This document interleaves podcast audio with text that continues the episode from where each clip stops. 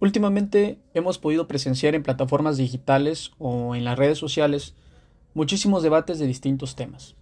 Y en lo personal disfruto mucho de los debates que, mediante la argumentación y un diálogo dialéctico, nos acercan a una verdad.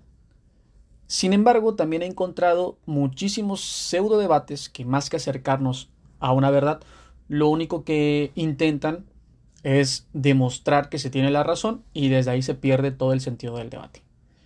Dentro de los pseudo debates que más he presenciado son aquellos que hablan acerca del aborto y del cual voy a reflexionar un poco en este episodio. Este tema es uno que ha resurgido en los últimos tiempos gracias al movimiento feminista y del cual existen dos posiciones que obviamente se contraponen. En este caso están los pro vida y los pro aborto. Los pro aborto a grandes rasgos son esas personas que están a favor del derecho de la mujer de decidir sobre su propio cuerpo y en función de esta decisión optar por tener o no a la criatura en cuestión. Y en el caso de los pro vida son estas personas que luchan por el derecho a la vida y se muestran a favor de salvar las dos vidas, tanto de la madre como del hijo o hija.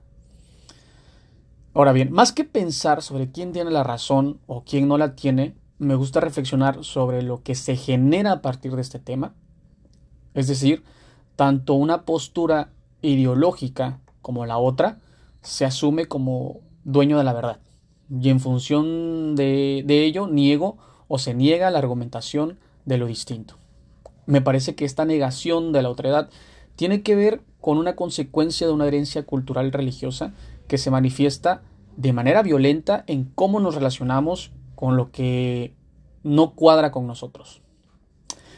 Eh, en Occidente, la gran mayoría de las personas practicamos o, practican un tipo de, de religión monoteísta. Al existir un único Dios, también existe una única verdad, una única norma y una sola perspectiva que configura la realidad. Eh, al existir una sola verdad, se convierte entonces en algo deseoso. Eh, todo mundo la quiere y todos quieren o queremos ser portadores de ella. Porque de cierta forma nos empodera y nos posibilita muchas otras cosas. Cuando me refiero a la verdad, no, no me refiero a esta concepción de verdad como correspondencia narrativa, en el que se reduce a que una verdad es aquella en la cual coincide con lo que estoy expresando verbalmente con lo que estoy percibiendo a través de mis sentidos.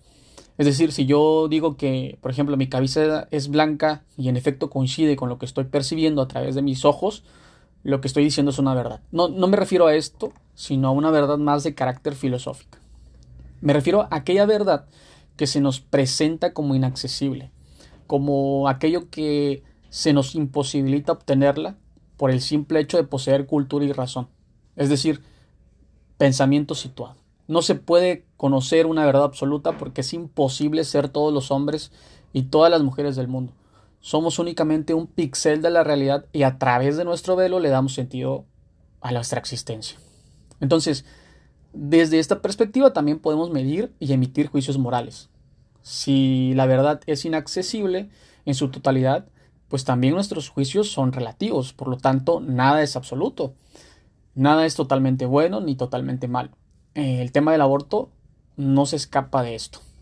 Sin embargo, el pensamiento contextual no sirve para politizar, ni mucho menos para generar polémica sobre un tema. Entonces, si no se genera polémica, no se vende y si no se vende, a nadie le importa. Aunado a ello, pienso que sí es necesario politizar el tema, pero no para vender ni generar oposición, sino para preservar la salud pública, tal como lo expone Darion Steinschreiber, divulgador filosófico argentino. Está un poco raro su apellido, pero, pero bueno. Porque independientemente de lo que pensemos cada uno de nosotros, el Estado tiene la obligación de cuidar de los ciudadanos. Por otra parte, pensar que un problema se resuelve legalizándolo, también considero que es un error porque más que fomentar el apego a la legalidad, lo ideal sería fomentar apego a la justicia. Pero evidentemente para poder llegar a ser justos tenemos que tener conciencia de lo que es justicia. Y entonces tenemos que empezar o tenemos que volver a empezar y regresar al principio. Es decir, desde donde partimos, desde uno mismo. Cada uno sabe desde la conciencia los límites de su dignidad y parafraseando a Santo Tomás de Aquino, filósofo de la era, medieval, todo aquello que es indigno a lo humano aún fuese legal, sería legítimo desobedecerlo. Por lo tanto, concluyo que la decisión moral es totalmente personal. Aunque no habría que confundir eh, el accionar desde el libertinaje, sino más bien intentar accionar desde la conciencia y a partir de ahí ser responsable de la toma de nuestras propias decisiones. Ahora, la pregunta en cuestión sería, o la pregunta obligada sería, ¿cómo llegar a obtener dicha conciencia? Bueno, ese es otro tema, ¿no? Eh, bueno, me parece muy interesante este, este tema y más que todo la forma en cómo nosotros lo vamos abordando. Eh, nada, me pareció importante compartirles, compartirles esto, estas reflexiones y nos vemos en el siguiente episodio.